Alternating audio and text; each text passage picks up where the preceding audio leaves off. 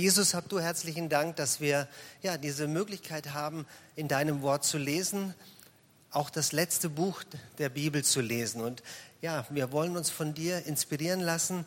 Wir wollen ja darum bitten, dass Uli gute Worte findet, damit wir verstehen, was du uns weitergeben willst. Danke, Herr, für die Zeit und segne uns. Amen.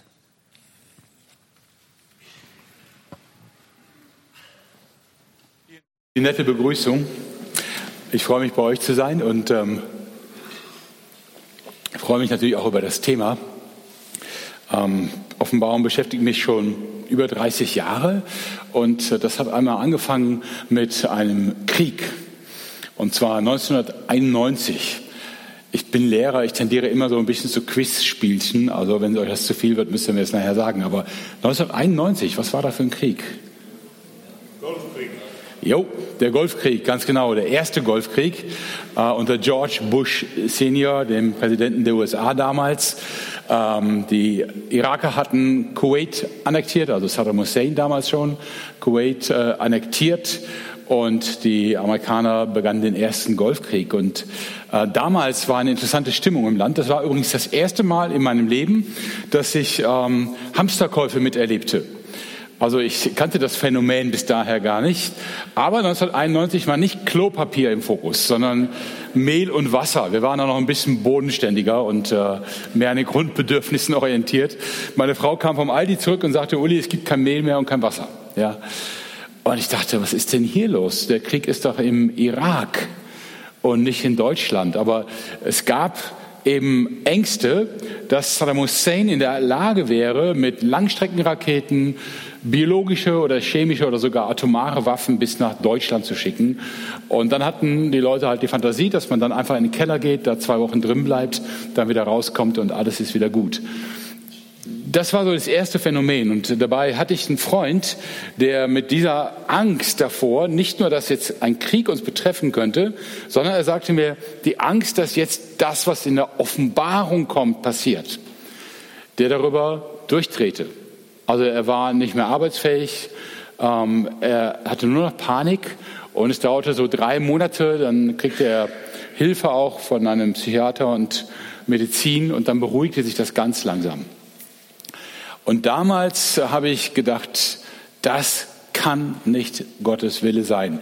Dass es ein Buch in der Bibel gibt, das uns Christen, wenn es schwieriger und herausfordernder wird, in Panik versetzt und es schwerer macht, die Zeiten zu verstehen und durchzuleben. Es kann nicht sein, dass Gott ein Buch schickt, damit wir Christen durchdrehen. Und ich hatte gerade, ich war damals gerade aus der Ausbildung von Wiedenest raus in einem Gemeindepraktikum und äh, ich hatte gerade Offenbarung damals bei Professor Dr. Eckhard Schnabel gehört und gelernt und ähm, machte dann Gott ein Versprechen und sagte zu ihm, Gott, wenn du das willst, dann will ich über die Offenbarung sprechen und Menschen klar machen, was der gute Zweck und die Ermutigung in der Offenbarung ist. Und irgendwie hat Gott das beim Wort genommen und so stehe ich heute hier. Das ist auch nicht so das einzige Mal, dass ich so darüber spreche, werdet ihr auch merken. Irgendwie hat Gott mich beim Wort genommen und ich finde es eine große Ehre, über dieses Buch zu sprechen, von dem Luther schon zweifelte, ob das überhaupt in die Bibel gehört. Ja, also Luther hat bei der Bibelübersetzung schon überlegt, ob er nicht gleich ein bisschen aufräumt und so ein paar Dinge, die der lutherischen Theologie nicht so auf den ersten Blick entsprechen, ähm, bereinigt. Ja, da gehörte der Jakobusbrief zu und eben auch die Offenbarung und ich glaube auch der Judasbrief. Große Ehre für Luther. Er hat sie drin gelassen, obwohl sie ihm nicht gefielen. Ja, das zeigt, welch hohen Respekt er hatte gegenüber dem Kanon der Heiligen Schrift. Und äh, er verdient allen Respekt dafür, alle Ehre. Die Zeiten in den 80er Jahren, ich, ich spreche das einfach mal an, weil ein paar von euch sind ungefähr so mein Alter oder älter und ihr kennt die Zeiten noch. Ähm, die Zeiten der 80er Jahre waren eigentlich ohnehin so Zeiten, wo man sich viel mit Endzeit beschäftigte. Das lag zum einen an den großen Ost-West-Konflikt und den sogenannten Kalten Krieg.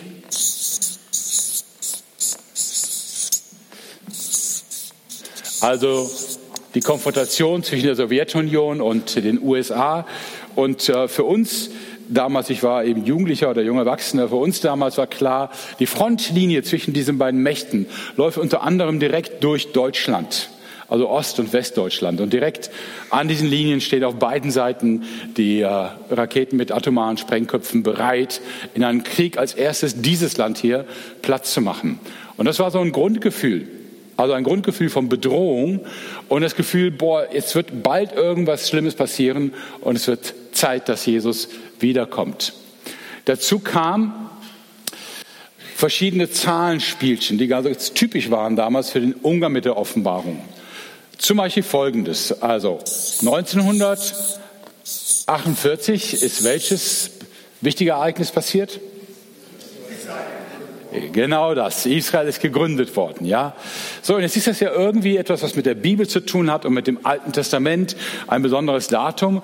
Und was viele dann gerne machen, auch in Büchern, ist, das mal kombinieren mit Symbolzahlen. Also zum Beispiel der Sieben, eine wichtige Zahl, die in der Offenbarung oft vorkommt, sprechen wir auch noch drüber. Oder auch die Zwölf, ebenfalls eine wichtige Zahl, die oft vorkommt. Ähm, wenn man jetzt sieben addiert, 1955 nichts Besonderes passiert, zwölf 1960 auch nichts Auffälliges. Aber dann war die Idee, wenn man es mit der Zahl 40 addiert, 40 Jahre in der Wüste, Symbolzahl, äh, dann kommt man auf das Jahr 1988. Ja, und wenn man jetzt noch sagt, okay, da könnte ja vielleicht Jesus wiederkommen und ähm, wenn vorher der Antichrist regiert, dreieinhalb Jahre, dann sind wir bei 1984 und zu 1984 gibt es was? Ein Buch. nicht von einem Christen geschrieben, sondern von George Orwell, 1984, der übrigens dieses Buch 1948 geschrieben hat. Und ich will nicht sagen, es war ein Akt der Denkfaulheit, aber der einfach die beiden Ziffern gedreht hat und so sein Buch genannt hat, 1984.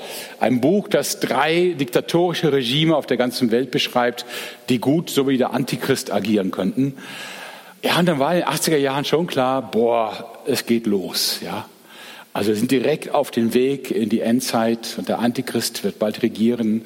Manche hatten schon Depressionen deswegen und wir hatten den Eindruck, das war irgendwie so eine geistliche Erschütterung. Und als dann 1989 die Grenze fiel, die innerdeutsche, und 1991 die Wiedervereinigung war, da waren dann plötzlich ganz viele Bücher, die genau erklärt hatten, wie die Endzeit abläuft, nur noch Papierwert, Brennwert. Ja. Wir hatten eine Zeit lang einen Gebrauchbuchmarkt in Wiedenest und ähm, wir sind überschüttet worden mit Büchern. Wir hatten bis zu 50.000 Bücher da zum Verkaufen. Dann haben wir gesagt, wir müssen das stoppen, weil wir ersticken in Büchern, wir kommen nicht mehr klar. Aber die meisten Bücher, also wo von einem Buch Hunderte da waren, waren Endzeitbücher aus den 80ern. Ja. In Massen wurden die gekauft. Herr Lindsay, Wim Malgo und viele andere. Ihr kennt die Namen vielleicht noch. Ja.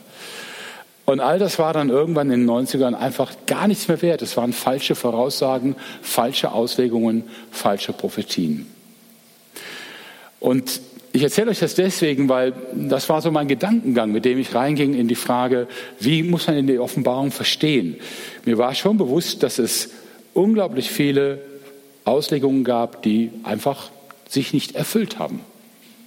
Sie waren definitiv falsch. Ja? Und ich hatte das Gefühl, vielleicht ist, oder nicht das Gefühl, ich hatte auch den Eindruck von meiner Wahrnehmung her, vielleicht ist der Ansatz, wie man an die Offenbarung rangeht, in sich schon das Problem. Und damit starten wir heute Abend.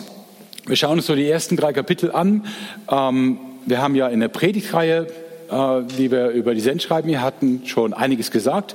Deswegen Sendschreiben kommen heute kurz vor, aber nicht mehr lang. Ähm, wir schauen uns aber vor allen Dingen mal an, erstens, was ist die Situation, in der die Offenbarung geschrieben ist? Und was finden wir für Hinweise in der Offenbarung selber, wie sie ausgelegt werden will? Damit will ich nicht behaupten, dass ich jetzt der Weisheit letzter Schluss bin und meine Auslegung die endgültige Auslegung. Schön wäre es, in zehn Jahren kommt jemand und wird die Hälfte von dem widerlegen, was ich gesagt habe. Aber ich will euch helfen, nachzuvollziehen, wie man überhaupt in dieses Buch reingehen kann. Und dabei auch gerne zeigen, warum das eigentlich eine unglaublich ermutigende Botschaft ist, ein Fürchte dich nicht. Auf der nächsten Folie sehen wir nochmal äh, zwei Sendschreibenstädte. Ähm, ich habe mal die Sendschreiben ein bisschen sortiert. Wie gesagt, ihr habt schon einige Predigten dazu gehört und äh, will nur mal ganz kurz erklären, was so die Lage ist. Ich schließe mich vielen Auslegern an, die die Offenbarung ungefähr Anfang der 90er Jahre des ersten Jahrhunderts datieren. Wir sagen mal, weil das auch vorkommt, 92 nach Christus.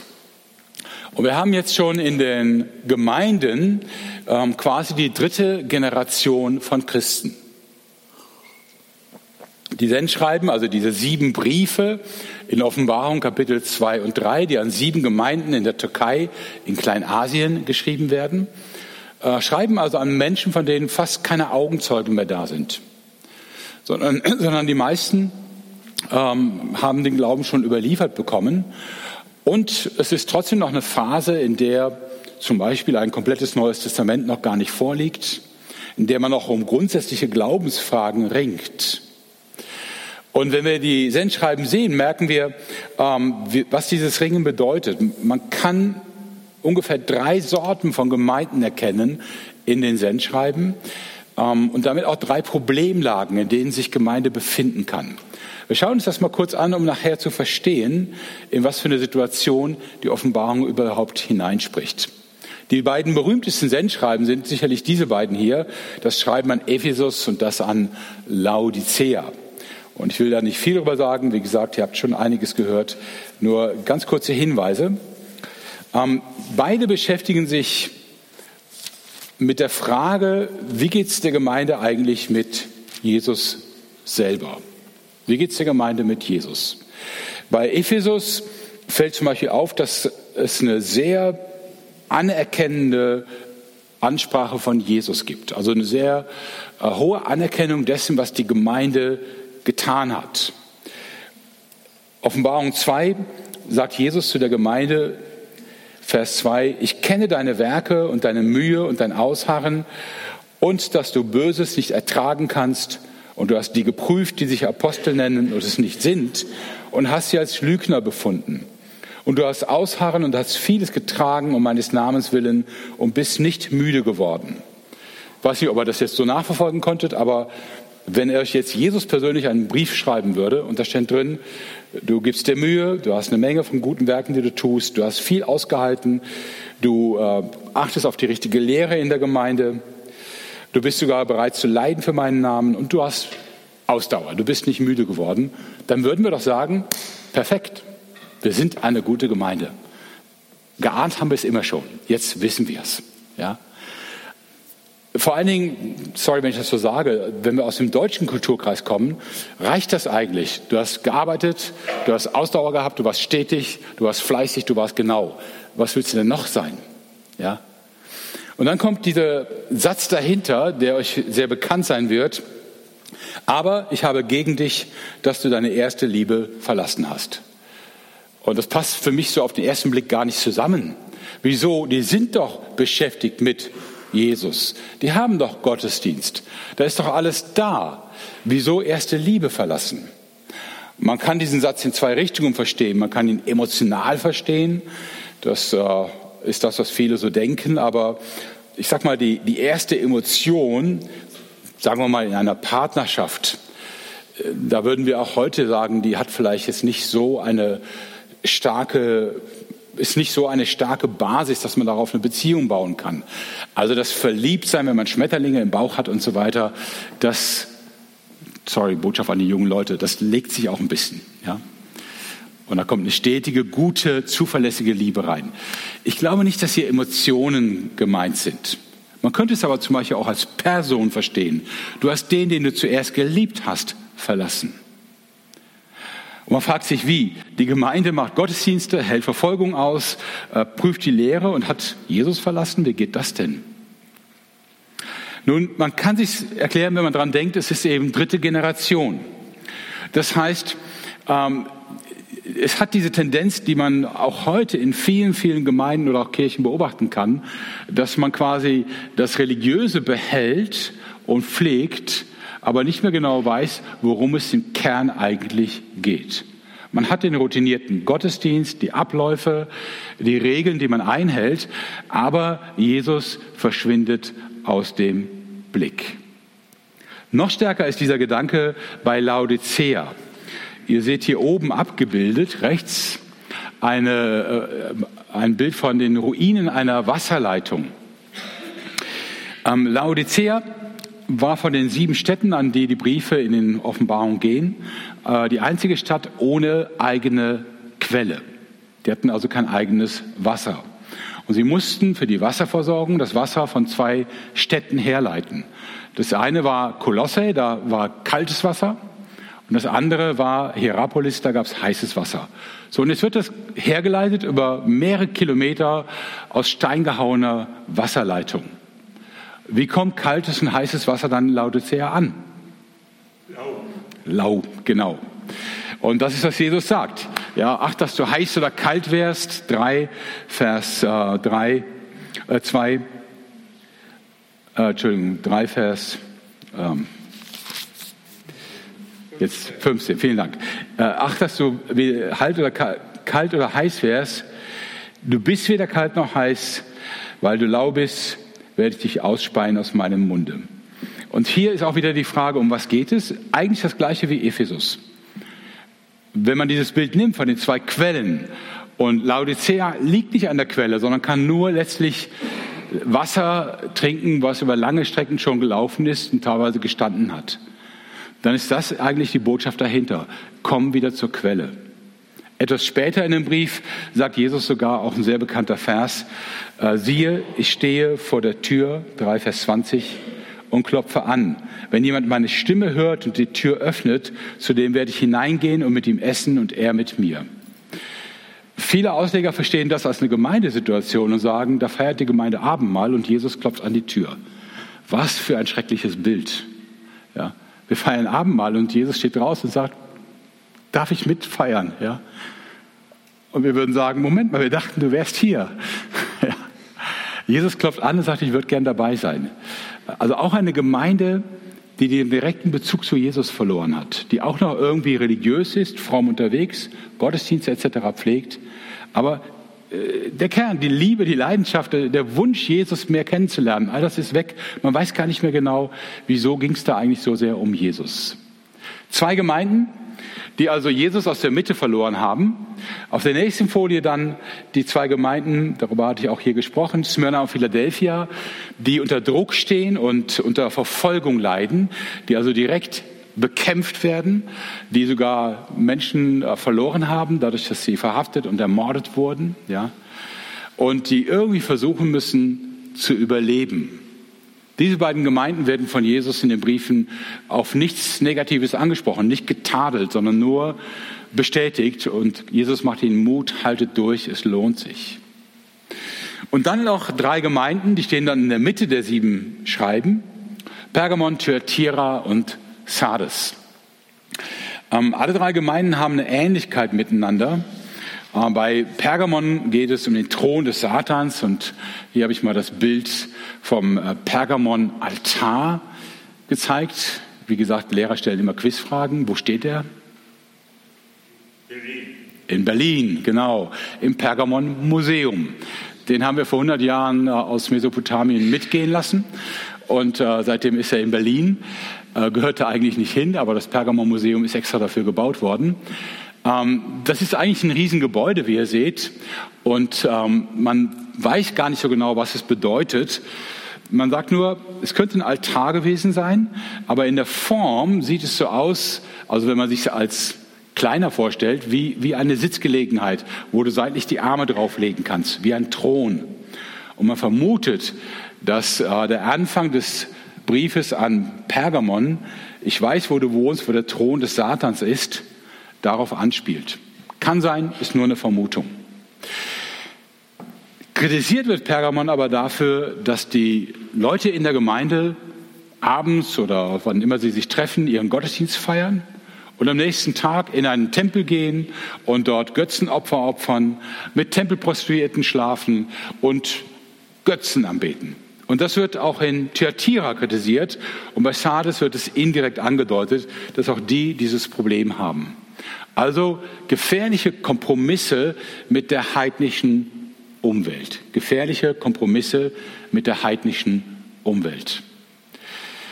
Das heißt, und das war im ersten Jahrhundert wirklich nicht so klar, ähm, das heißt, die Ausschließlichkeit des christlichen Glaubens, dass wenn ich zu Jesus gehöre, nur, wirklich nur er mein Herr und Retter und Gott sein kann. Und ich nicht nebenbei noch andere Götter haben kann, das war auch am Ende des ersten Jahrhunderts noch lange nicht für alle klar. Manchmal war es eben auch schwierig weil zum Beispiel die heidnischen Tempel in den großen Städten einfach auch Begegnungsplätze waren. Also du wolltest einen Geschäftspartner treffen, handeln, mit Leuten reden, dann gingst du halt in den Tempel, das war ganz normal. Und es war für die Christen in den Städten erstmal schwierig zu sagen, wir verzichten darauf. Das konnte bedeuten, dass sie ein Unternehmen verloren, ein Geschäft nicht mehr machen konnten, ähm, dass sie Freunde verloren. Aber Jesus kritisiert eben, dass äh, diese drei Gemeinden hier gefährliche Kompromisse mit dem Glauben machen. Also drei Situationen. Einmal Verlust von Jesus bei Ephesus und Laodicea. Einmal Verfolgung bei Smyrna und bei Philadelphia. Und einmal Verführung zum heidlichen Götzendienst bei Pergamon Thyatira und Sardes. Verlust, Verfolgung, Verführung. Und ich würde sagen, nach 2000 Jahren Kirchengeschichte ist das ungefähr das, was wir auch heute am Problemlager haben. Sieht nicht viel anders aus. Ja. Wir haben zum einen Gemeinden, die irgendwie noch fromm unterwegs sind, den Betrieb am Laufen halten, aber den Bezug zu Jesus selber verloren haben. Ja. Ähm, nicht weniger Gemeinden, denkt jetzt breit an die ganze Kirche. Ich selber bin in so einer Gemeinde aufgewachsen, wo ich 16 Jahre drin war, 20 Jahre drin war und überhaupt nicht gewusst habe, dass es um Jesus geht. Also tatsächlich. Ja. Ähm, von daher ist mir das sehr vertraut. Ja. Äh, dann die Verfolgung. Open Doors sagt, 200 Millionen Christen leben mehr oder weniger in Verfolgungssituationen weltweit. Und die Verführung, die Kompromisse. Also der Versuch, gleichzeitig Jesus nachzufolgen, aber auch anderen Maßstäben nachzufolgen. Ja. Ich glaube, das ist auch eine der großen Herausforderungen, die immer mehr auf uns zurollen als Christen in Deutschland. Die Frage, was ist mit Jesus eigentlich vereinbar, was nicht? Ja. Wo kann ich Kompromisse machen, wo nicht? Ab wann bin ich eigentlich entfernt von meinem Glauben? wenn ich das tue und mich darauf einlasse. Bis dahin, dass es natürlich auch das direkt gibt, was wir damals hatten. In Südamerika zum Beispiel weiß man von Gemeinden, die tatsächlich Götzendienst und Jesusverehrung zusammen praktizieren. Gibt es also auch noch. Aber für uns ist es vielleicht mehr die Frage, was ist überhaupt der Sinn und die Mitte meines Lebens? Also drei Problemlagen. Und in diesen Problemlagen befindet sich jetzt Johannes. Ich werde der Einfachheit halber davon ausgehen, dass Johannes einer der zwölf Apostel ist. Also der Johannes, der die Offenbarung schreibt, einer der zwölf Apostel ist. Fairerweise will ich aber erwähnen, dass die Offenbarung das nicht erklärt. Ähm, die Kirchenväter schon, die gehen davon aus, das ist der Apostel Johannes. Ähm, es gibt aber auch andere Thesen und das ist auch nicht schlimm, wenn man anders denkt. Wir brauchen uns aber nicht den Kopf darüber zu zerbrechen, weil das nicht so eine Riesenrolle spielt bei der Auslegung. Und ich halte mich an die Kirchenväter und gehe von Johannes dem Apostel aus. Der wäre also jetzt 92 nach Christus, ja, wahrscheinlich so an die 80 Jahre alt, schätze ich, vielleicht sogar älter, wenn er als Teenager mit Jesus unterwegs war, also mit 17, 18, 19 vielleicht, 20, ähm, dann ist er jetzt 60 Jahre danach eben 80, vielleicht 82, 83. Und äh, Johannes stellt sich im ersten Kapitel der Offenbarung kurz vor, aber nicht eben, äh, wer er ist, sondern in welcher Situation er ist. Und das sehen wir in dem Text auf der nächsten Folie, in Kapitel 1, Vers 9.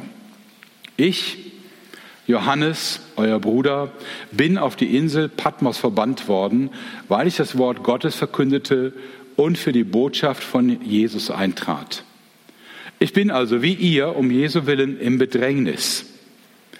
aber durch Jesus haben wir alle auch Anteil an Gottes Reich und sind dazu aufgerufen, unbeirrt durchzuhalten. Also Johannes steckt in Schwierigkeiten, sogar in großen Schwierigkeiten. Er ist von den Römern verhaftet worden. Die Kirchenväter äh, sagen, das ist das Legende, die sagen, er ist auch gefoltert worden, er sei lebendig in siedendes Öl getaucht worden, hätte das durch ein Wunder überlebt und wäre dann von den Römern auf diese Insel Patmos gebracht worden. Ähm, Patmos, eine Gefangeneninsel vor der Küste der Türkei, damals Kleinasien zu weit entfernt, um rüber zu schwimmen, also ein sicheres Gefängnis, wahrscheinlich mit einigen Gebäuden, Wachen und so weiter. Und man kann sich richtig vorstellen, wie jetzt Johannes auf dieser Insel sitzt und äh, vielleicht darüber nachdenkt, wie geht diese Geschichte eigentlich weiter? Was wird aus meinen Gemeinden? Johannes hatte seinen Wohnsitz, seinen dauerhaften Wohnsitz am meisten in Ephesus gehabt das wäre jetzt so die Gemeinde, die als erstes auch genannt wird, ähm, hatte sicherlich Kontakt zu den anderen Gemeinden. Und er wird von diesen Problemen, die Jesus anspricht, natürlich gewusst haben. Die erste Gemeinde äh, ging ja davon aus, dass es nur wenige Jahre dauern wird, bis Jesus wiederkommt. Ja, man kann das sehr schön erkennen, wenn man die Thessalonicher Briefe liest. Ähm, die Thessalonicher müssen, so sie wirkt es fast, müssen fast jeden Morgen aufgestanden sein mit dem Motto, heute ist es soweit. Jetzt bestimmt kommt Jesus wieder. Ja. Jetzt sind aber mittlerweile schon 60 Jahre vorbei. Und wie gesagt, die Gemeinden stecken fast alle in Schwierigkeiten. Unterschiedlicher Art, aber alle haben zu kämpfen. Und irgendwie wirkt das gar nicht mehr so wie eine mächtige Bewegung, die das ganze Europa aufrollt, sondern ich vermute, dass Johannes viel eher denkt, wie lange halten wir noch durch? Und vor allen Dingen, wann Jesus beginnt dein neues Reich? Wann kommst du denn wieder? Wann wirst du richten und dann eine gerechte Herrschaft beginnen? Ich glaube, ich wäre an seiner Stelle ziemlich frustriert. Also ich weiß nicht, wie das ist, wenn man gefoltert wurde. Ich vermute, dass man das auch emotional natürlich nur schwer verarbeiten kann. Aber ich wäre auch frustriert, weil ich denken würde, ich bin jetzt der letzte Apostel. Ich habe Jesus noch persönlich erlebt. Es gibt fast keinen mehr, der das sonst erlebt hat. Ich sehe, wo die Gemeinden in Probleme schlittern. Ich war da und habe versucht, mit Predigten und Begleitung und Seelsorge zu helfen. Und jetzt bin ich weg auf einer Insel und kann auch nichts mehr tun. Wird es in zehn Jahren überhaupt noch Gemeinde geben? Überlebt die Gemeinde das?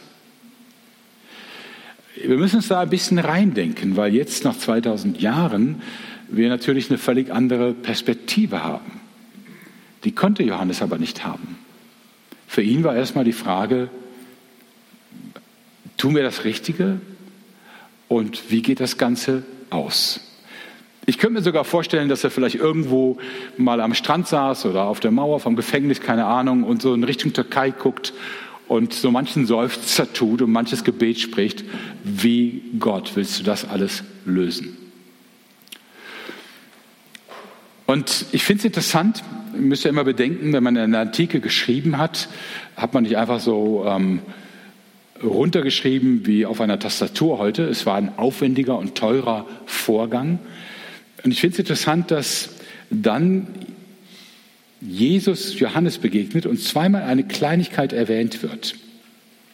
In Offenbarung 1, Vers 10 schreibt Johannes, ich war an des Herrn Tag im Geist und ich hörte hinter mir eine laute Stimme wie von einer Posaune.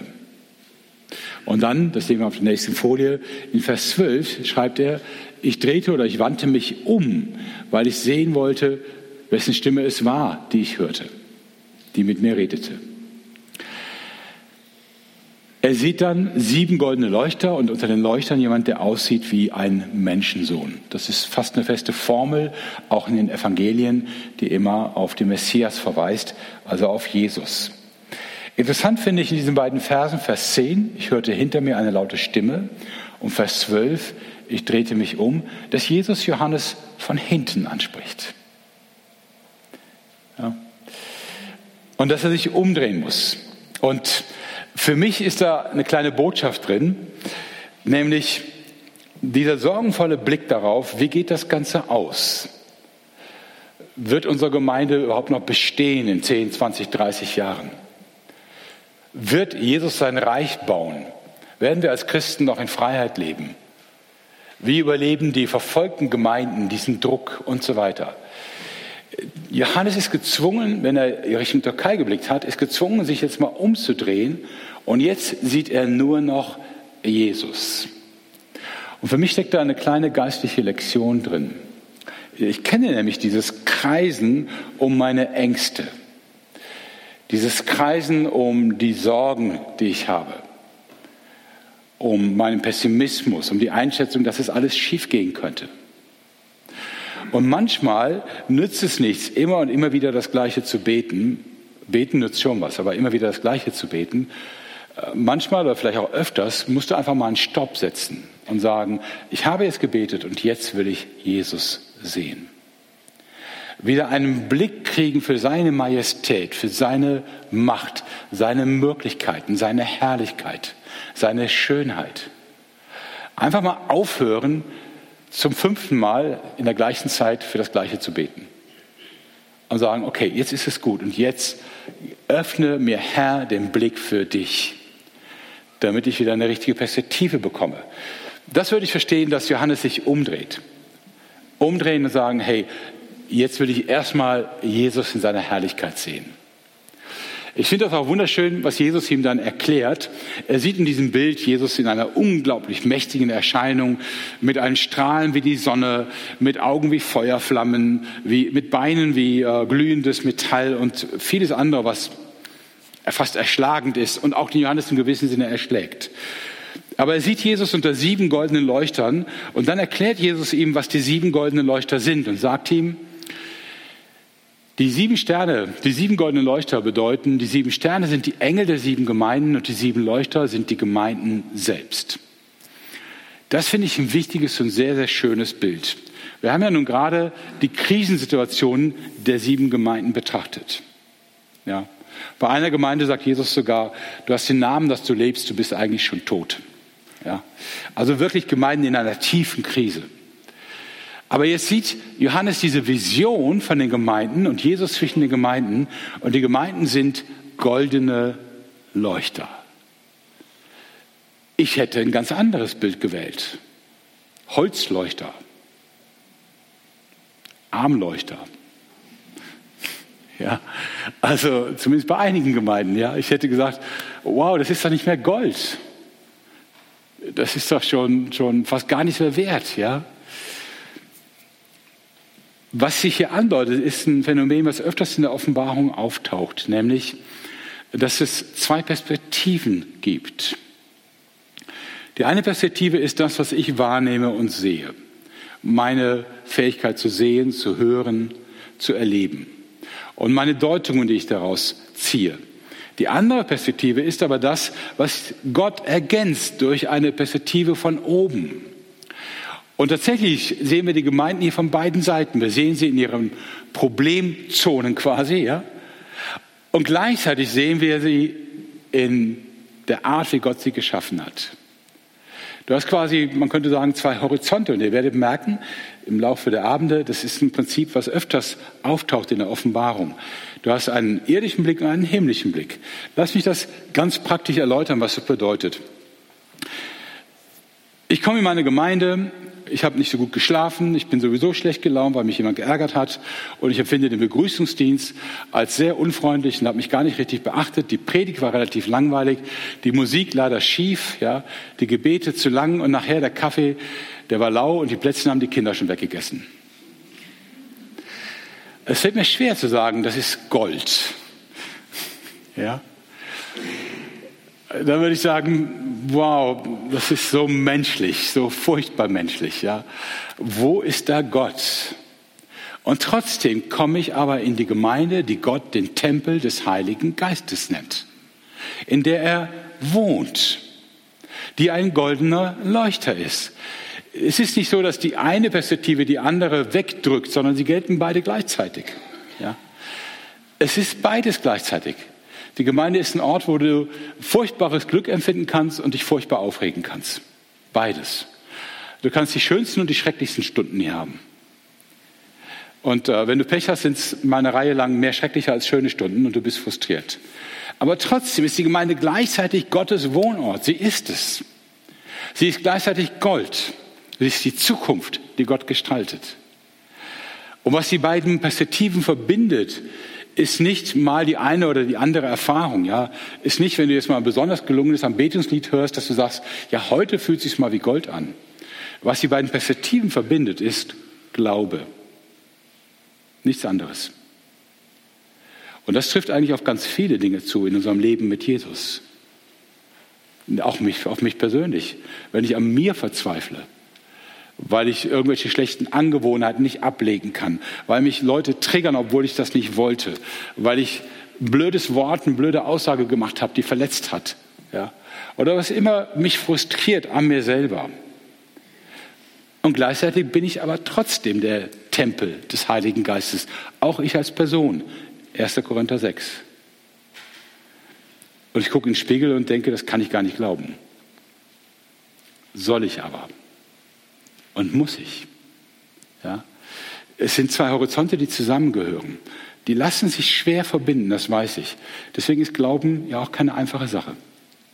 Ja? Also ein Glaubensbekenntnis sprechen ist einfach, aber wirklich zu glauben, doch, bei all dem, was ich an, an negativen und misslungenem und schwierigem wahrnehme oder andere an mir wahrnehmen, lebt doch Christus in mir, die Hoffnung der Herrlichkeit. Und das gilt genauso für die Gemeinde. Bei all dem, wo wir durchgehen, wo wir gerade durchgerüttelt werden, Schwierigkeiten haben, kämpfen, sind wir doch der Tempel Gottes. Und die Braut Christi, auf die er sich freut. Ja?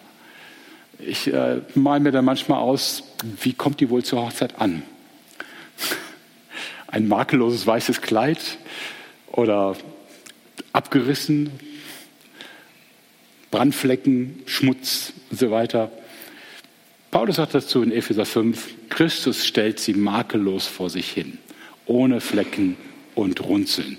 Der Aspekt freut mich besonders, wenn ich in den Spiegel schaue, wo ich denke, super. ja. ähm, es gibt eine doppelte Wirklichkeit und die wird eben auch hier deutlich gemacht. Die Gemeinden werden von Jesus sehr ehrlich angesprochen auf ihre Schwächen und gleichzeitig sind sie die goldenen Leuchter, das Licht der Welt.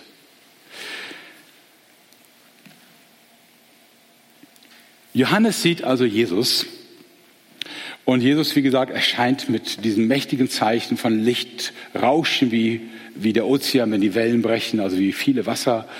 Aus seinem Mund kommt ein zweischneidiges, scharfes Schwert. Sein Gesicht leuchtet wie die Sonne. Und Johannes fällt tatsächlich um. Auf der nächsten Folie, Vers 17 und 18, heißt es, bei seinem Anblick fiel ich wie tot vor seinen Füßen nieder.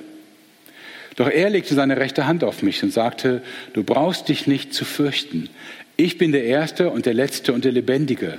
Ich war tot, aber jetzt lebe ich in alle Ewigkeit und ich habe die Schlüssel zum Tod und zum Totenreich.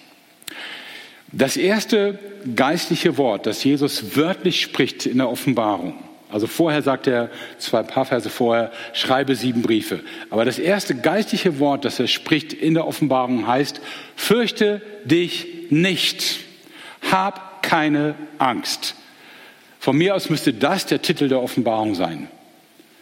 Ja, hab keine Angst. Die Offenbarung ist das Buch, das uns die Angst nimmt und nicht das Buch, das uns Panik macht. Fürchte dich nicht, sagt Jesus. Und man könnte sagen, ja gut, das sagst du jetzt einfach so, aber er hat doch allen Grund, sich zu fürchten. Er ist doch im Gefängnis, er ist gefoltert worden. Er sieht die Gemeinden den Bach runtergehen. Nun, erstmal geht es natürlich um die Erscheinung von Jesus selber. Johannes realisiert mit einem Schlag, nicht der Kaiser hat die Macht, nicht die Römer haben die Macht. Jesus ist der mächtigste König der Welt. Und er ist vor ihm so erschrocken, dass er niederfällt. Aber dann geht es noch einen Schritt weiter. Jesus sagt, du brauchst dich nicht zu fürchten. Ich bin der Erste und der Letzte und der Lebendige. Ich war tot, aber jetzt lebe ich in alle Ewigkeit und ich habe die Schlüssel zum Tod und zum Totenreich. Der letzte Grund aller Furcht, den wir kennen, die letzte Ursache, die alle andere Furcht bedingt, ist die Angst davor zu sterben. Auch bei uns. Wir haben alle Angst davor. Der Tod ist die ultimative Bedrohung für uns Menschen. Alle anderen Ängste leiten sich davon ab. Letztlich kämpfen wir ums Überleben und haben Angst zu sterben. Und hier ist Jesus und sagt, fürchte dich nicht, ich habe die Schlüssel für den Tod und für das Totenreich.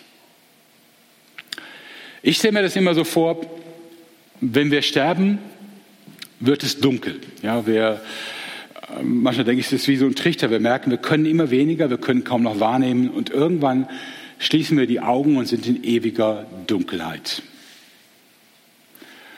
Und ich stelle mir dann so vor, wie ich plötzlich einen schmalen Lichtspalt sehe und eine Türe knarren höre und jemand ruft, hey, ich habe dir doch gesagt, ich habe den Schlüssel. Und du gehst raus ans Licht. Was Jesus hier sagt ist, der Tod ist für euch, die ihr glaubt, nicht mehr die ultimative Bedrohung. Er ist gar nichts mehr. Natürlich haben wir Angst vor vielen Dingen. Ich habe immer noch Angst vom Zahnarzt. Und mein Bruder ist Zahnarzt. Nicht, dass das schlimmer ist, aber auch nicht besser. Ja. Ähm, ich habe immer noch Angst vom Zahnarzt, vor Schmerzen. Habe auch Angst, boah, was passiert mit mir, wenn ich alt werde? Werde ich dement? Ähm, verliere ich die Kontrolle und so weiter? Natürlich haben wir Ängste, gar keine Frage. Aber die ultimative Angst, die Angst hinter allen Ängsten, die Angst, dass ich für immer ausgelöscht bin, die gibt es nicht mehr. Wenn wir sie haben, haben wir letztlich Jesus keinen Glauben geschenkt. Der Tod hat seine Macht verloren. Wir werden nicht mehr im Tod bleiben. Ja? Wir werden vielleicht durch Schmerzen gehen. Weiß ich nicht, kann sein. Ja. Aber der letzte Augenschlag, den wir machen, das letzte Schließen der Augen und das Öffnen der Augen, um Jesus zu sehen, ist, wie wir es erleben werden, ist nur eben ein Augenblick. Wir machen sie zu, wir machen sie auf und sehen Jesus. Alle anderen Fragen, war ich jetzt tausend Jahre im Grab oder sehe ich Jesus sofort? Wie verhält sich das und so? Dafür habt ihr eine Ewigkeit Zeit, das im Himmel zu lernen und zu verstehen. Aber erleben werdet ihr es nur so. Ich schließe ein letztes Mal meine Augen, ich öffne sie und sehe Jesus. Dafür müssen wir uns nicht fürchten, oder? Darauf können wir uns freuen. Und deswegen hier die Ansage von Jesus, fürchte dich nicht. Fürchte dich nicht vor mir, im Gegenteil. Und fürchte dich nicht vor all diesen Dingen, die passieren können. Ja, das Leben ist extrem gefährdet. Ja, es ist fragil, zerbrechlich und für eine ganze Reihe von meinen Freunden, die ich hatte, ist es schon vorbei. Aber doch nur die Phase bis zu dem Punkt, wo Gott sie gerufen hat. Bis zu dem Punkt, wo es hieß, abtreten. Und dann beginnt das wahre Leben. Wenn die letzte Bedrohung, wenn die geklärt ist, dann sind die anderen Bedrohungen schon noch da und die sind nicht schön. Aber sie haben lange nicht mehr dieses Gewicht. Fürchte dich nicht. Die Offenbarung wird davon sprechen und Christen sehr viel Mut machen. Und deswegen hat sie eine These, die einzigartig ist bei den Büchern des Neuen Testamentes. Wir finden sie in zwei Versen, am Anfang ein Vers und am Ende ein Vers. Und zwar 1 Vers 3, glücklich wer aus diesem Buch vorliest und glücklich wer diese prophetische Botschaft hört und sich danach richtet. Denn was hier angekündigt ist, wird sich bald erfüllen. Und Offenbarung 22, Vers 7, also fast am Ende, ich komme bald, sagt Jesus, glücklich wer sich nach diesem Buch mit seiner prophetischen Botschaft richtet. Dieses Buch, die Offenbarung, ist das einzige Buch, von allen 66 Büchern der, des neutestamentlichen, alttestamentlichen Kanons das einzige Buch, das sagt, dass man glücklich wird, wenn man dieses spezielle Buch liest und sich die Worte und Aussagen behält, wenn man sie bewahrt. Es gibt natürlich viele glücklich äh, Verheißungen von Glücklichsein in der Bibel, aber es gibt keine, die direkt auf ein einziges Buch so bezogen ist wie hier. Nur die Offenbarung hat das. Und von daher kann ich euch nur beglückwünschen, dass ihr heute Abend hier seid. Ja, was Besseres hättet ihr nicht tun können, weil ihr seid bei dem Buch, das glücklich macht. Glücklich ist nicht im Sinne von high oder berauscht oder ekstatisch, das kann auch sein, aber ähm, glücklich mehr im Sinne von, es gibt dir mehr Mut, es hilft dir, Jesus mehr zu vertrauen, es macht dich zufriedener und es macht dich stärker in Situationen, die bedrohlich sind und herausfordernd. Ja. Die Offenbarung ist ein Buch, das glücklich macht. Das ist zumindest ihre eigene Aussage. Und äh, als ich das entdeckte, irgendwann mal vor vielen, vielen Jahren, war ich selber überrascht und habe dann das Buch, was ich darüber geschrieben habe, auch so genannt. Die Offenbarung, das Buch, das glücklich macht. Manche sagen, wir haben es nur deswegen gekauft, weil wir konnten das nicht fassen. Wieso gerade die Offenbarung, die so viel Angst macht, glücklich macht. Nun, erstmal ist das einfach nur ihre Aussage. Du wirst glücklich sein, wenn du verstehst, was sie sagt. Ja.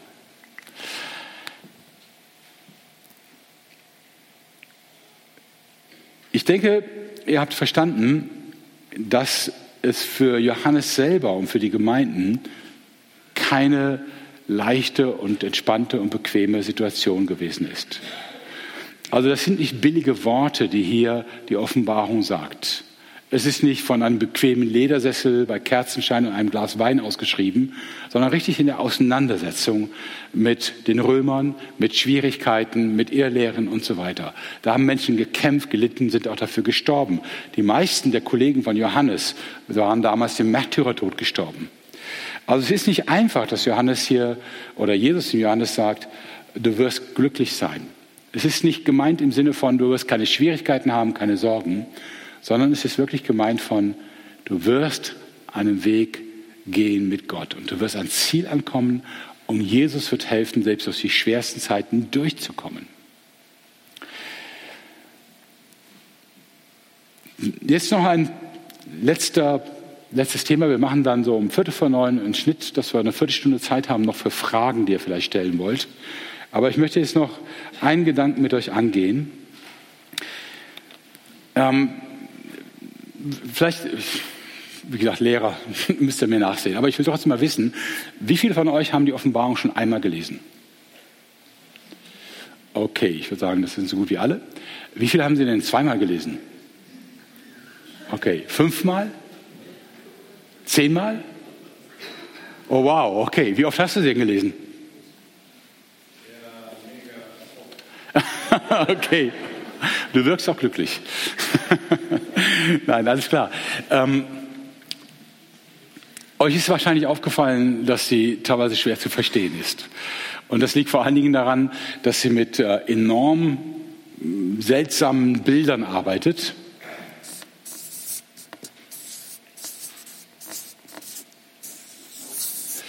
die manchmal erklärt werden, so wie die goldenen Leuchter, die wir eben hatten, und manchmal nicht erklärt werden einfach im Raum stehen und man weiß nicht, was soll das. Ja. Und ähm, ich will erstmal fragen, warum ist das so? Also warum haben wir in der Bibel ein Buch, das so schwer zu verstehen ist? Und warum schreibt Johannes oder warum diktiert Jesus nicht einfach, was er damit meint, wenn er diese Bilder gibt? Es gibt dazu ganz unterschiedliche Erklärungen und ich vermute, dass auch mehrere Erklärungen hier reinpassen. Aber eine ist äh, eine ganz einfache und naheliegende, wenn wir die Situation besehen, über die wir gerade gesprochen haben. Johannes ist auf einer Gefängnisinsel. Warum ist er da gelandet? Ich hatte da in der Predigt über ähm, Philadelphia schon ein bisschen darüber gesprochen, aber ich wiederhole es hier nochmal. Ähm, es kam in der Zeit, in der er lebte, ein Kaiser, er hieß Domitian, der sich sehr ungewöhnlich verhielt, insofern, dass er sich selber Herr und Gott nennen ließ. Bitte noch mal ein paar Folien zurück, da ist noch ein Foto von ihm. Danke, super. Ähm, Entschuldigung, kein Foto, eine Büste, eine Statue. Ähm, Domitian ist der erste Kaiser in der Reihe der Kaiser seit äh, Julius Caesar. Damit hat ja das Kaisertum begonnen in Rom. Ist der erste in der Reihe der Kaiser, der nicht nur sagt, dass er vielleicht göttliche Beziehungen hat oder göttlichen Ursprung, sondern dass er selber Gott ist. Das werden wir auch nächste Woche, wenn wir Kapitel 4 und 5 uns anschauen, brauchen nochmal den Gedanken, um zu sehen, äh, wie sich das spiegelt in der Offenbarung. Aber das brachte ein ziemliches Problem für die Christen mit sich. Bis dahin konnte man zum Beispiel den Befehl von Petrus, im Petrusbrief, gibt dem Kaiser die Ehre, dem konnte man nachkommen und den Kaiser ehren. Das war kein Problem. Aber jetzt, wenn man den Kaiser ehrte, dann bestätigt man ihn darin, dass er Gott ist. Das macht einen Unterschied, ja. Also wenn ich jemandem von euch die Hand gebe und sage und mich verbeuge und sage, schön dich zu sehen, ist das okay. Wenn du mir vorher sagst, gib mir die Hand, ich bin Gott, dann würde ich sagen, sorry, geht nicht, ja, müsst ihr meinen Glauben verraten. Ähm, so ähnlich war das beim Kaiser und auch bei den Kaiserbildern, die überall standen oder die Symbole. Man konnte vorher davor Respekt zeigen, das war kein Problem. Aber als der Kaiser sagte, ich bin Gott, da war die Verehrung von Kaiserbildern, der Respekt davor, war plötzlich Götzendienst. Und das konntest du nicht tun, als Christ nicht und als Jude nicht, weil du deinen Glauben verraten hättest. Und so kamen die Christen unter Druck und vermutlich ist das einer der Gründe, warum die Römer irgendwann den Johannes abkassiert haben. Weil der wird natürlich seinen Gemeinden ganz viel Mut gemacht haben und gesagt haben, hey, gebt nicht nach, selbst wenn euch das alles kosten sollte. Und es konnte alles kosten. Es konnte sein, dass du dafür deinen Job verlierst, deinen Besitz, dass du ins Gefängnis kommst oder sogar stirbst. Ja, selbst wenn euch das alles kosten sollte, gebt nicht nach. Verehrt den Kaiser nicht als Gott. Seid standhaft. Und vermutlich wurde er deswegen abkassiert und auf Patmos verbracht, um diesen Einfluss auszuschalten. Also, um die Gemeinden zu zwingen, den Kaiser die Ehre zu geben und sich so als gute römische Bürger zu verhalten. Wenn jetzt die Offenbarung dieses Problem anspricht, wie soll das passiert sein? Johannes kriegt ein Diktat von Jesus, er schreibt das auf oder er sieht Visionen, er schreibt sie auf. Und äh, in diesen Visionen ist angedeutet, dass die Christen treu sein sollen. Also nicht dem Kaiserkult nachgeben sollen. Jetzt ist er ja auf einer Insel und hat es dieses, diese Schriftrolle, ja. Was macht er damit?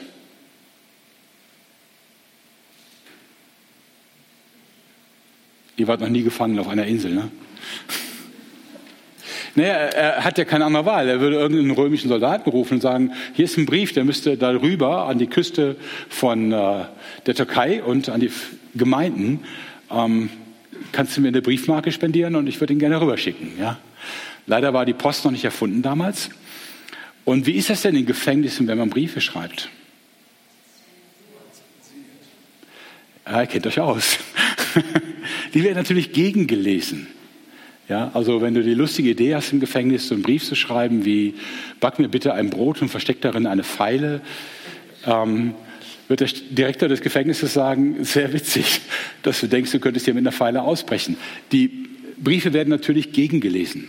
Bis heute übrigens, auch in jedem deutschen Gefängnis. Du schickst nicht einfach einen Brief raus. Den liest natürlich der Direktor oder irgendeine Abteilung mit damit du nichts Falsches schreibst. Und wenn jetzt ein Römer gelesen hätte, dass es eine Offenbarung gibt, in der Christen ermutigt werden, nicht den Kaiser anzubeten, obwohl er sich Gott nennt, was hätte er damit gemacht? Naja, ein Feuerchen halt. Aber er hätte nie im Leben den Brief abgeliefert, oder? Was macht man, wenn man das verhindern will? Ja, genau, man kodiert es. Man verschlüsselt es. Also das, was wir jetzt aus dem Internet kennen. Ja, unsere Botschaften werden hoffentlich äh, gut verschlüsselt. man muss also einen Code haben, wie man das verschlüsselt, sodass, wenn ein Römer das liest, dass er sagt, keine Ahnung, was er damit sagen will. Ja? Aber die Gemeinden, die das bekommen, müssen es verstehen. So, nehmen wir jetzt mal an, die haben nicht irgendwann einen Geheimcode ausgemacht, aber jetzt muss Johannes quasi oder Jesus will, dass diese Inhalte jetzt rüberkommen. Ähm, aber die Römer dürfen den Brief nicht abfangen. Welchen Code konnten die Gemeinden verstehen? Verstand Johannes und Jesus sowieso, aber die Römer nicht. Irgendeine Idee? Wie würdet ihr es machen?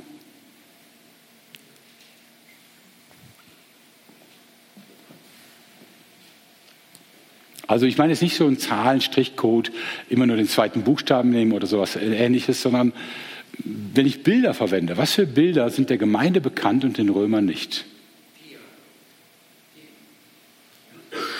Sag's mal lauter. Das Tier. Okay, ja, gut. Aber es, es, sind ja viel, viel mehr Bilder als nur das Tier. Welche Bilder kennt die Gemeinde und die Römer kennen sie nicht? Himmlische Bilder. Wo kommen die her? Vom Himmel. Hm, okay, habt ihr schon himmlische Bilder bekommen? Nochmal? Ja, was für eine Bibel hatten die damals? Also biblische Bilder? Das Alte Testament. Das heißt, das Alte Testament ist quasi der Code, nach dem die Offenbarung geschrieben ist. Das heißt, die Bilder entschlüsseln sich, wenn man das Alte Testament kennt.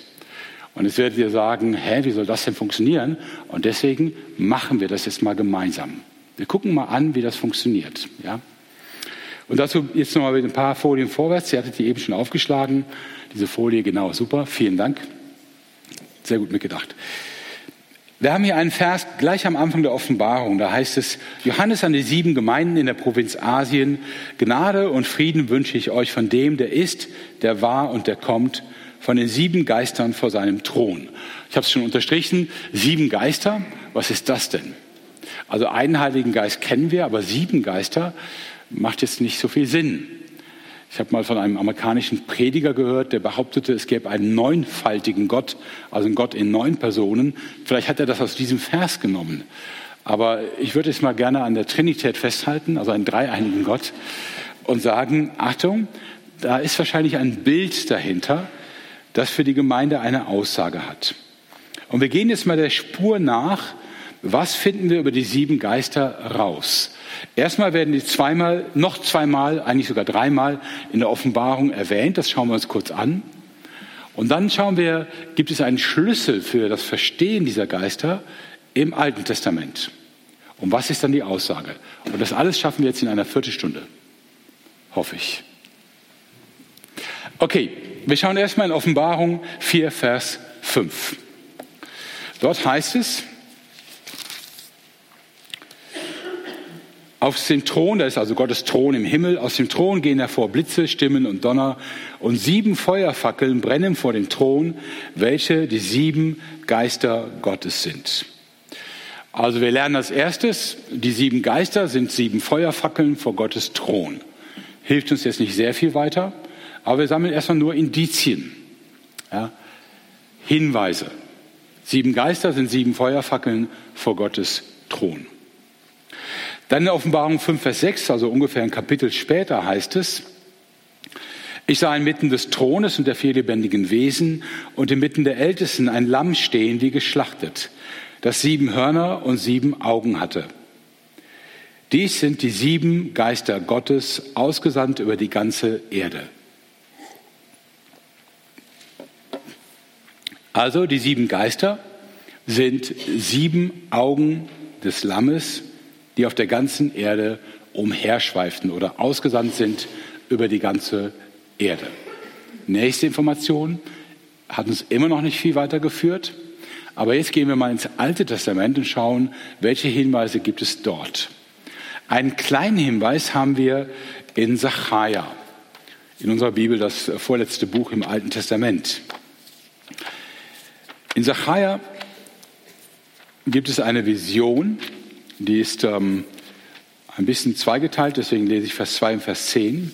Und zwar sieht in Sacharja, der Prophet Sacharja, einen Leuchter, 4 Vers 2, ganz aus Gold, sein Ölgefäß oben auf ihm und seine sieben Lampen auf ihm. Er sieht also einen Leuchter mit sieben Lampen. Klingt ein bisschen ähnlich wie das mit den sieben Feuerfackeln, aber nur ein bisschen. Einige Verse später, im Vers 10, ähm, kommt dann eine Erklärung an den Propheten, was diese sieben Lampen bedeuten. Und da heißt es im Sacharja 4, Vers 10, zweiter Teil, diese sieben sind die Augen des Herrn. Sie schweifen auf der ganzen Erde umher. Also ihr merkt, das Bild ist schon bekannt, was in der Offenbarung gezeigt wird. Sieben Augen und sie schweifen sieben Fackeln oder sieben Lampen, sieben Augen und sie schweifen auf der ganzen Erde umher. Also eine Ähnlichkeit zur Offenbarung. Leider aber immer noch nicht die Antwort, was bedeutet das Ganze? Und dafür gehen wir jetzt in 2. Chronik, Kapitel 16. 2. Chronik 16 beschreibt eine Situation bei den Königen von Juda. Und zwar ist das eine Situation, wo ein König bedroht wird, mit einem Krieg bedroht wird. Das ist König Asa. Und ähm, er beschließt, sich Bündnispartner zu holen, um diesen Krieg nicht zu verlieren. Er ist auch in der Unterzahl, er hat eigentlich keine richtige Chance. Und er versucht ein Bündnis. Und daraufhin schickt Gott einen Propheten zu dem König und ähm, sagt ihm, dass das, was er da tut, falsch ist, dass er das nicht tun darf. Ähm, was ist der Grund dafür? Im Alten Testament oder im alten Vorderen Orient, wenn Krieg war und Völker gegeneinander kämpften, dann war die Überzeugung der Menschen, dass nicht nur die Armeen kämpfen, sondern auch die Götter der Armeen gegeneinander kämpfen. Also dass quasi, wenn eine Armee eine andere besiegt, nicht nur die Armee stärker war, sondern auch der Gott dieser Armee oder der Gott dieses Volkes stärker war als der andere Gott. Die Israeliten hatten den Glauben übrigens auch und die versuchten auch irgendwie Gott mit in die Schlachten zu nehmen, damit sie den Krieg gewinnen. Wie haben sie das ausgedrückt? Mit welchem Symbol? Mit der Bundeslade, genau. Die wurde dann gerne mitgenommen. Über der Bundeslade thront Gott. Wenn die Bundeslade also im Heer ist, dann ist Gott mitten in der Armee und dann wird der Krieg gewonnen. Ähm, hat Gott nicht immer so mitgespielt. Ja, das war ein bisschen komisches Denken, aber ähm, das war ihre Auffassung. Wir nehmen die Bundeslade mit. Das machten auch andere Völker. Also so wurde gekämpft. Deswegen war es total wichtig, dass die Israeliten ähm, wirklich ohne Bündnispartner kämpfen. Weil was würde das bedeuten, wenn sie eine andere Armee um Hilfe bitten? Was würde das über ihren Gott aussagen? Ja, dass der Gott Hilfe braucht, dass er nicht stark genug ist, dass er das nicht schafft, dass Yahweh hier überfordert ist und quasi einen zweiten Gott an seiner Seite braucht. Das wäre quasi Synkretismus, das wäre also Einbauen einer anderen Religion, man würde einen anderen Gott zur Hilfe nehmen oder Verrat des eigenen Glaubens. Deswegen waren grundsätzlich für Israel Bündnisse mit anderen Armeen verboten. Immer. Und Asa wusste das eigentlich auch, denn er hatte vorher schon zwei Kriege gehabt. Die werden in 2. Chronik 16 erwähnt. Und ähm, bei diesen zwei Kriegen hatte da, sagte ihm der Prophet, waren nicht die Kuschiter und die Libyer eine gewaltige Heeresmacht mit Wagen und Reitern in großer Menge? 16 Vers 8. Doch weil du dich auf den Herrn stütztest, gab er sie in deine Hand. Also das nennt man sich auf den Herrn stützen. Also darauf vertrauen, Gott wird die Situation lösen. Ich muss ihn nicht verraten. Ich brauche keinen anderen Gott. Ich brauche keine Hilfe für Gott von außen. Gott wird uns helfen. Und jetzt will Asa in dem Fall die Syrer zur Hilfe nehmen, um das Nordreich zu besiegen. Und jetzt kommt der Prophet und sagt, wieso traust du Gott nicht mehr? Wieso vertraust du nicht mehr? Und dann kommt der Vers, um den es geht, 2. Chronik 16, Vers 9. Des Herrn Augen durchlaufen die ganze Erde oder schweifen auf der ganzen Erde umher, um denen treu beizustehen, deren Herz ungeteilt auf ihn gerichtet ist. Jetzt verstehen wir auch, warum es sieben Augen sind und sieben Geister. Sieben ist die Zahl der Vollständigkeit. Gott sieht dich. Jahreslosung. Ja. Gott sieht mich. Egal in welcher Situation ich bin. Egal wie verfahren sie ist, wie verzweifelt und egal wie aussichtslos irgendeine Lösung ist, Gott sieht es. Seine Augen suchen sogar Menschen, die sagen, ich habe keinen Plan mehr, ich habe keine Lösung mehr, aber ich stütze mich auf dich. Ja. Ich rechne damit, dass du Gott einen Plan hast und ich mache keine falschen Kompromisse. Es geht nicht um darum, wie fromm Asa war, wie perfekt und äh, wie toll er Gott angebetet hat. Das wird alles nicht erwähnt. Das sind vielleicht auch gar nicht seine Eigenschaften gewesen. Es geht nur um das eine. Keine Kompromisse, die Gott klein machen und entehren, die Kompromisse machen mit anderen Göttern und anderen Götzen. Stütze dich ganz auf Yahweh.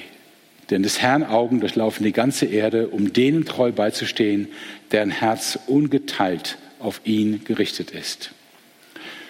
Im Sacharja-Buch ist das auch ein Thema. Sacharja, was wir eben gelesen haben, wurde nach dem Exil geschrieben. Die Juden waren Gefangene in Babylon 70 Jahre. Kyros, der persische König, lässt sie frei. Sie kommen zurück in ihr Land. Alles wunderbar. Man könnte denken, jetzt beginnt das Paradies. Aber das Problem war, in dem Land wohnten jetzt schon andere. Die waren 70 Jahre weg. Da hatten sich eine Menge Völker angesiedelt. Und die fanden das überhaupt nicht witzig, dass da plötzlich die Juden zurückkommen und auch wieder wohnen wollten. Und ganz schwierig wurde es, als sie die Hauptstadt aufbauten und den Tempel. So schwierig, wir haben das bei Nehemiah gelesen, dass teilweise die Maurer ähm, nicht nur eine Kelle hatten für den Mörtel, sondern noch ein Schwert gegen die Feinde. Ja? Die mussten zweihändig arbeiten. Ähm, die kamen also richtig unter Druck. Und wir haben bei Esra einen Bericht über diese Zeit, wo Abgeordnete der anderen Völker zu den Juden kommen und sagen, wisst ihr was? Wir bauen den Tempel zusammen. Das klingt doch nach einer richtig guten Lösung, oder? Wir machen das zusammen und dann ist er ganz schnell fertig. Aber er hat auch einen kleinen Haken, die Lösung. Welchen nämlich?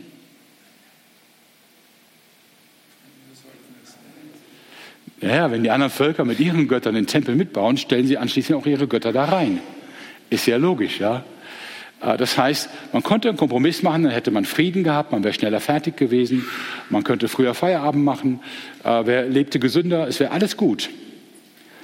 Aber man müsste dafür nur den einen Gott verraten und sagen, ja gut, wir bauen so viele Kammern im Tempel, da könnt ihr dann auch irgendwo eure Götzen hinstellen. Also es wäre ein Kompromiss gewesen. Und hier kommt eben bei Zachariah dann eben auch dieser Hinweis, nur noch in der Rückblende auf zweite Chronik, die Augen des Herrn schweifen auf der ganzen Erde umher.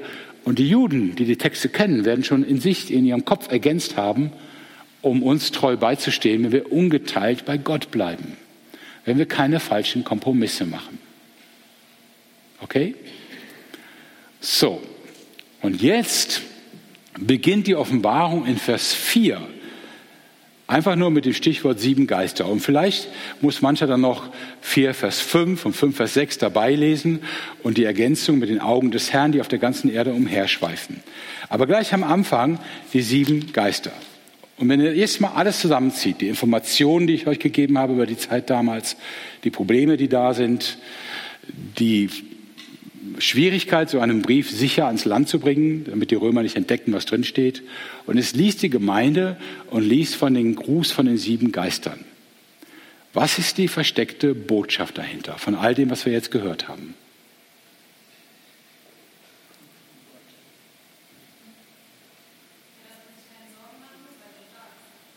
Keine Sorgen machen, richtig. Und was sollen sie auf keinen Fall tun? Keine Kompromisse. Und um welchen Kompromiss geht es? Ja, den Kaiser anzubeten. Das heißt, Sie bekommen eine indirekte, versteckte Aufforderung, hütet euch vor der Kaiseranbetung. Macht keine Kompromisse. Stützt euch ganz auf Gott. Ja. Das konnte natürlich nicht im vierten Vers, also gleich am Anfang des Briefes, offen geschrieben werden. Dann wäre der Brief niemals angekommen. Dann hätten wir auch diesen Abend nicht. Die Offenbarung schwimmt irgendwo im Meer dann, ja, im Mittelmeer. Aber ähm, die Christen verstehen es. Vielleicht, weil ich werde das oft gefragt und ich unterstelle mal, dass vielleicht manche von euch auch die Frage haben. hätten denn die Gemeinden darauf kommen können? Meine Güte, jetzt musst du einen ganzen Abend damit verbringen und viele Gedankenschritte und dann haben wir es mühsam rausgefunden. Wie haben die es denn damals hingekriegt? Dazu müssen wir mehrere Sachen verstehen. Das erste, ich habe es schon mal angedeutet, die Gemeinden damals haben ja nur das Alte Testament als Bibel. Das Neue Testament gibt es noch gar nicht. Es gibt einzelne Bücher, die kursieren in den Gemeinden und man guckt, wenn man es sich leisten kann, dass jemand sie abschreibt. Man hat vielleicht zwei Briefe von Paulus, vielleicht zwei Evangelien. Aber die eigentliche Bibel, was jetzt mal als Bibel versteht, ist erstmal das Alte Testament. Das Zweite, in äh, mündlichen Kulturen, oralen Kulturen, also in Kulturen, in denen, ich nehme mal an, 90, 95 Prozent der Menschen Analphabeten sind, kann man Texte nur besitzen, indem man sie auswendig lernt. Und auswendig lernen ist in solchen Kulturen wirklich eine starke Disziplin. Und das geht es an alle und vor allen Dingen an die Jüngeren. Wir können viel, viel mehr auswendig lernen, als wir ahnen. Unser Gehirn hat eine Wahnsinnskapazität. Ähm, ich habe in Pakistan, als wir dort lebten, mitbekommen, dass es jedes Jahr in Pakistan einen Wettbewerb gibt unter zwölfjährigen Jungs. Das heißt, die werden von ihren Eltern gebracht und dann rezitieren sie den Koran. Pakistan ist ein islamisches Land. Und äh, sie rezitieren ihn von Anfang bis Ende auswendig in der richtigen Intonation ohne Fehler. Mit zwölf Jahren komplett. Das Besondere daran ist aber, der Koran ist ja in Arabisch geschrieben und sie rezitieren ihn im perfekten Arabisch, aber sie verstehen kein Arabisch, weil in Pakistan wird kein Arabisch gesprochen. Sie können einfach nur den gesamten Koran vom Klang her nachsprechen, fehlerfrei. Ungefähr der Umfang des Neuen Testamentes. Ja. Ist ungefähr vergleichbar, wenn jetzt jemand von euch aufsteht und hier anfängt, das Neue Testament in Griechisch zu zitieren. Fehlerfrei bis zum Ende der Offenbarung und bis morgen früh. Ja. Gibt es einen Freiwilligen? Ich kann es auch nicht. Ja. Ich will nur sagen, unser Gehirn kann viel mehr, als wir ahnen. Da ist eine unglaubliche Kapazität. Und Kulturen, die nicht in der Informationsflut leben wie wir und in der Flut von ständigen Eindrücken, Bildern, Informationen und so weiter, solche Kulturen, die sich konzentrieren, haben eine Wahnsinnskapazität, Texte auswendig zu lernen. Und davon können wir ausgehen, zumindest von den Judenchristen in den Gemeinden, dass die große Passagen des Alten Testamentes auswendig beherrschen. Vielleicht nicht alle, aber einige werden es können. Das heißt, das, was wir mühsam suchen müssen per Lexikon oder Konkordanz, das konnten die teilweise einfach abrufen und sich erinnern, wo das steht. Und auch den Wortlaut abrufen. Und was äh, Johannes hier macht oder was Jesus macht mit Johannes, ist halt, dass er die Erinnerung an diese Stellen einfach durch Stichworte wachruft. Diesen Effekt kennen wir, der ist hier genauso in unserer Kultur. Äh, ich sage ein Stichwort und sofort ist eine Riesengeschichte dahinter, die ihr alle kennt oder fast alle. Ja. Wenn ich sage Mauerfall, kann ich davon ausgehen, dass die allermeisten an die gleiche Geschichte denken und ich vermute sogar an die gleichen Bilder, die wir im Fernsehen gesehen haben. Ja. Und wir wissen sogar ganz viel über die Geschichte. Nicht nur, dass die Mauer in Berlin gefallen ist 1989, sondern auch, dass sie gebaut wurde 1961 und äh, dass sie fast 40 Jahre bestanden hat und so weiter. Also DDR hat 40 Jahre bestanden, Mauer ein bisschen weniger. Wir wissen das alles. Ja? Wir wissen sogar, wie sie aussieht. So ähnlich ist das hier. Es gibt Stichworte und es ist ja jetzt das Alte Testament für die Juden nicht nur ein religiöses Buch, es ist ja auch ihre Geschichte, ihre eigene Geschichte. Es gibt Stichworte und sofort ist die Erinnerung da und sie wissen, um was es geht. Und ich denke, damit arbeitet hier die Offenbarung an ganz vielen Stellen. Wir heute müssen uns das mühsam erarbeiten. Aber ich glaube, für die Christen im ersten Jahrhundert war das nicht alles, aber ganz viel sofort präsent und da. Und man konnte es sofort verknüpfen. Okay, ihr habt echt konzentriert zugehört. Ich habe ja geredet wie ein Maschinengewehr, sorry. Aber ähm, jetzt habt ihr nochmal Gelegenheit, so ein paar Minuten, wenn ihr Fragen stellen wollt.